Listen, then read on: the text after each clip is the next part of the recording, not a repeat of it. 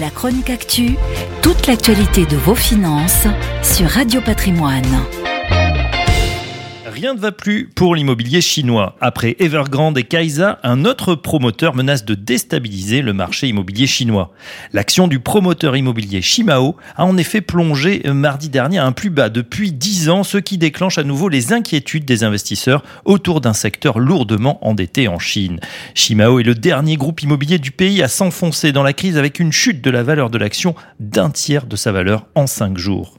La société, 13e promoteur immobilier de Chine en termes de vente contractée, compte environ 10 milliards de dollars d'obligations en circulation en Chine et à l'étranger.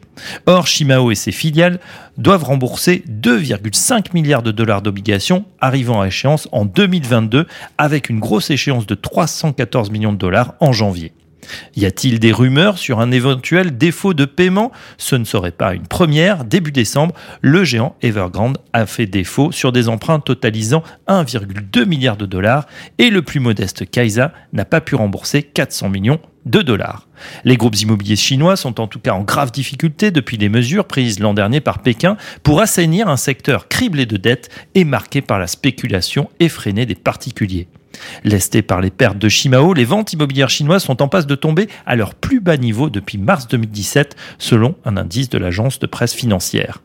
Et il n'y a pour le moment pas de signe d'amélioration. Le marché immobilier, qui est l'une des locomotives de l'économie chinoise, est en train de se gripper. Il se retourne bel et bien dans l'empire du milieu.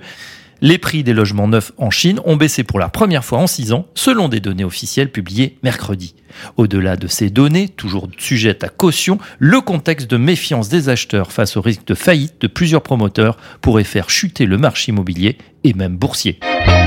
La chronique actu, toute l'actualité de vos finances sur Radio Patrimoine.